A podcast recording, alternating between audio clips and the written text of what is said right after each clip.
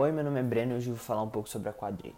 A quadrilha, também chamada de quadrilha junina, quadrilha caipira ou quadrilha matuta, é um estilo de dança folclórico coletivo muito popular no Brasil.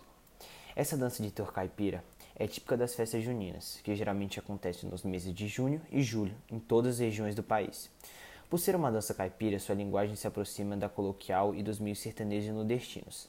E a quadrilha teve origem na Inglaterra, no século XIII, Posteriormente, ela foi incorporada e adaptada à cultura francesa e se desenvolveu nas danças de salão a partir do século XVIII. Assim como a quadrilha se tornou popular entre os membros da nobreza europeia, com sua disseminação na Europa, a quadrilha chegou a Portugal. E a partir do século XIX, a dança se popularizou no Brasil mediante a influência da corte portuguesa, sendo muito bem recebida pela nobreza do Rio de Janeiro, então a sede da corte.